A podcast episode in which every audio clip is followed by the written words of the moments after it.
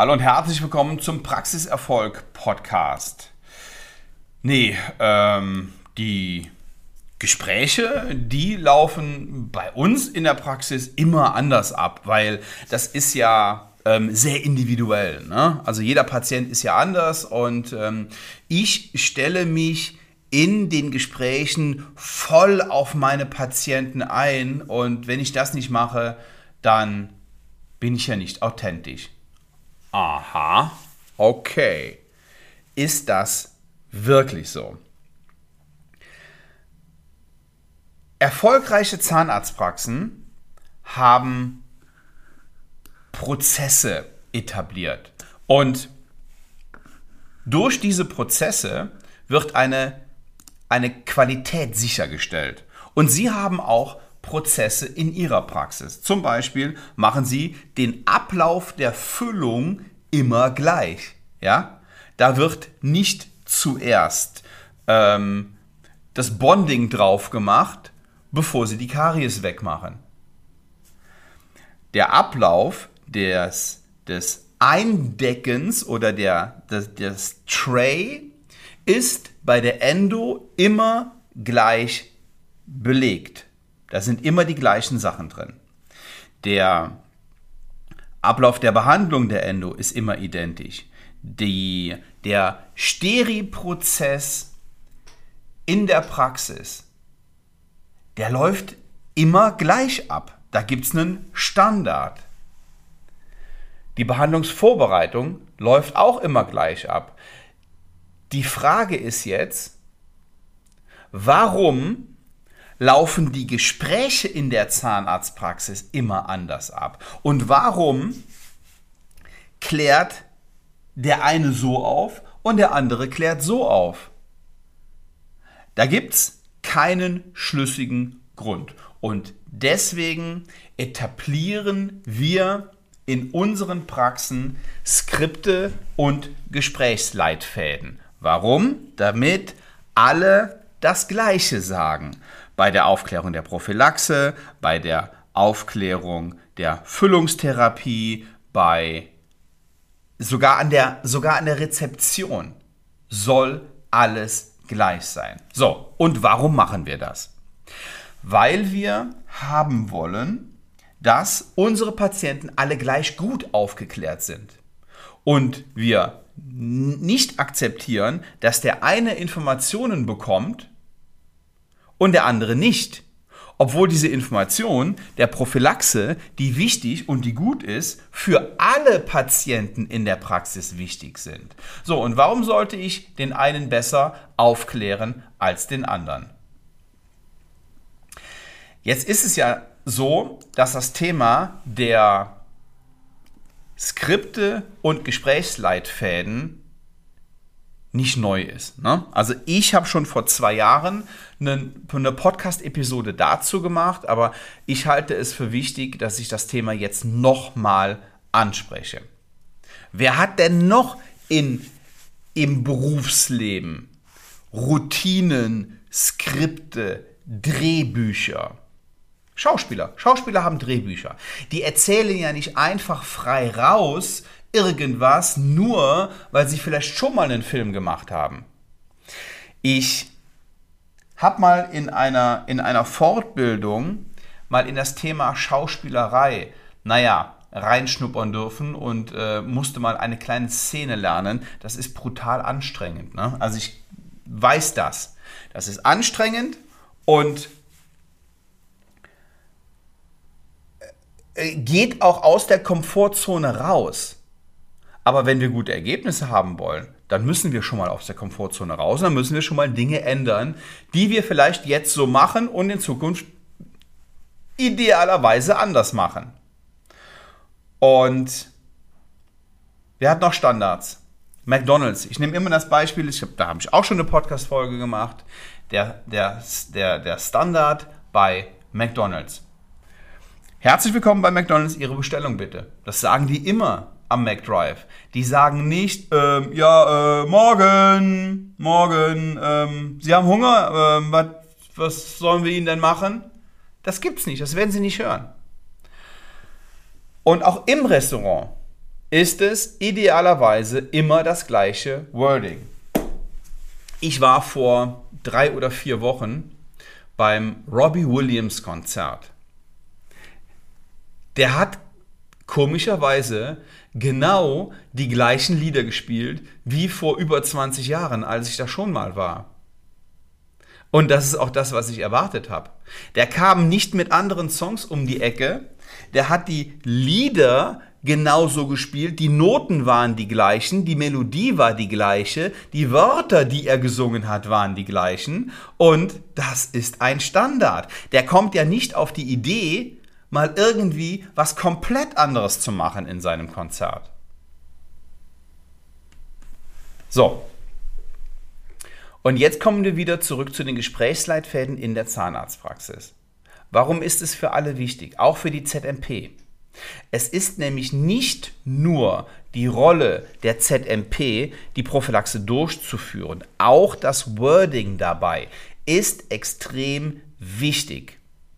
Jetzt fällt mir hier noch eine Berufsgruppe ein, die nach Checklisten und nach einem gewissen Wording vorgeht. Piloten. Die machen immer wieder das Gleiche. Die checken vor jedem Flug mit ihrer Checkliste, welche Punkte sie äh, überprüft haben. Und das machen die vor jedem Flug. Der geht ja nicht hin, der Pilot, und sagt, ah, ich habe diese Checkliste, die bin ich aber gestern schon durchgegangen. Mache ich jetzt nicht mehr, ist langweilig. Und ähm, dann fühle ich mich nicht authentisch. Und ähm, jeder Flug ist ja auch anders und irgendwie individuell und ähm, ne, mache ich jetzt nicht. Nein, Profis arbeiten so. Die arbeiten nach Checklisten, die arbeiten nach Gesprächsleitfäden und nach Skripten. Wir bei uns haben im, bei der 01 neu im Erstgespräch mit unseren Patienten Fragen, die wir ihm stellen. Und daran, anhand dieser Fragen, erkennen wir, passt der Patient zu uns oder passt er nicht zu uns. Und das ist ein Gesprächsleitfaden, den üben die. Und für uns ist das Ergebnis einfach wichtig. Ist das ein Patient, dem wir helfen können, dem wir helfen wollen, der will, dass wir ihm helfen? Oder ist das vielleicht einer, der immer nur Kassenmedizin haben will und immer nur das Billigste haben will? Warum glauben eigentlich immer alle Zahnärzte, sie müssten alle Patienten nehmen und jedem helfen? Wo kommt das her? So, nochmal zum Skript. Was passiert, wenn wir kein Skript haben? Wenn wir kein Gesprächsleitfaden, kein Skript haben, dann wird einfach irgendwas erzählt. Und zwar das, wovon die Mitarbeiterinnen oder die Mitarbeiter glauben, dass es richtig und dass es gut ist. Aber ob das beim Patienten ankommt, ob der es auch checkt, ob das auch auf seiner Wellenlänge ist, in seiner Sprache ist, das kriegen die gar nicht mit. Und das Schlimmste daran ist, wir helfen dem Patienten nicht. Wenn wir einfach nur, einfach nur irgendwas sagen, ohne Fragen zu stellen, ohne die richtigen Fragen zu stellen, ohne auf ein Feedback zu warten, ohne uns auf den Patienten einzulassen, was aber nichts mit Individualität zu tun hat, helfen wir dem Patienten am Ende nicht und ganz am Ende natürlich auch nicht der Praxis. So. Warum helfen wir dem Patienten nicht? Na, weil die Zahnärztin oder die ZMP dem Patienten beispielsweise nicht von der Prophylaxe überzeugen kann, weil sie das nicht überzeugend rüberbringen kann, weil sie nicht die richtigen Fragen stellt, damit der Patient auch selber ans Nachdenken kommt, weil die Entscheidung am Ende muss der Patient treffen, die können wir nicht treffen. Wir können ihm sagen, hey, das halte ich für wichtig, mach das, aber ob er es dann auch wirklich macht oder nachher anruft und sagt, na, meinen Termin zur Prophylaxe möchte ich gerne absagen. Passiert ja auch immer wieder. Okay, sind wir uns einig, dass das sinnvoll ist? Ich glaube schon. So, und jetzt die Frage, warum funktioniert das in anderen Berufen, aber oft nicht in der Zahnarztpraxis? Arbeiten hier keine Profis? Oh doch, hier arbeiten schon Profis. Hier arbeiten aber Profis, die ihren medizinischen Sachen von der Pike auf gelernt haben, die aber nie gelernt haben zu kommunizieren und nie gelernt haben, überzeugend zu kommunizieren. So, und nochmal zu dem zu dem ähm, Totschlagargument, ja, ich will aber kein, kein Skript und kein Gesprächsleitfaden, weil ich will authentisch sein. So, und da habe ich jetzt vor kurzem wirklich ein, ein wunderschönes Beispiel gehört. Stellen Sie sich vor, Sie sind im Restaurant und möchten was essen mit, äh, mit Ihrer Partnerin oder Ihrem Partner und da ist eine total authentische Kellnerin. Die ist so authentisch, die motzt rum, die ist übellaunig, die bringt kein Besteck, die schmeißt ihnen die Karte hin, die äh, ähm, gibt Dinge nicht weiter, die bringt die falschen Getränke, weil sie lustlos ist. Die ist authentisch. Aber ist das gut? Nein, das ist nicht gut. Das ist nicht gut, weil sie ihren Job nicht gut macht. Und jetzt komme ich nochmal auf das, auf das Thema Schauspieler zurück. Schauspieler die sagen nicht einfach nur einen Text auf und lernen den auswendig. Schauspieler verkörpern eine Rolle. Und wir verkörpern auch eine Rolle, wenn wir bei der Arbeit in der Zahnarztpraxis sind. Dann ist es nicht so, dass wir einfach nur unseren Text aufsagen müssen, sondern dann müssen wir das auch überzeugend machen. Aber das müssen wir lernen. Das heißt, wir müssen nicht lernen, Schau zu spielen, sondern wir müssen lernen, das, was wir sagen wollen, so rüberzubringen, dass es beim Patienten auch ankommt. So. Ja, nächstes Totschlagargument. Aber jeder Patient ist ja anders, ne? Und jeder ist ja individuell. Ist das wirklich so? Ja, jeder sieht anders aus.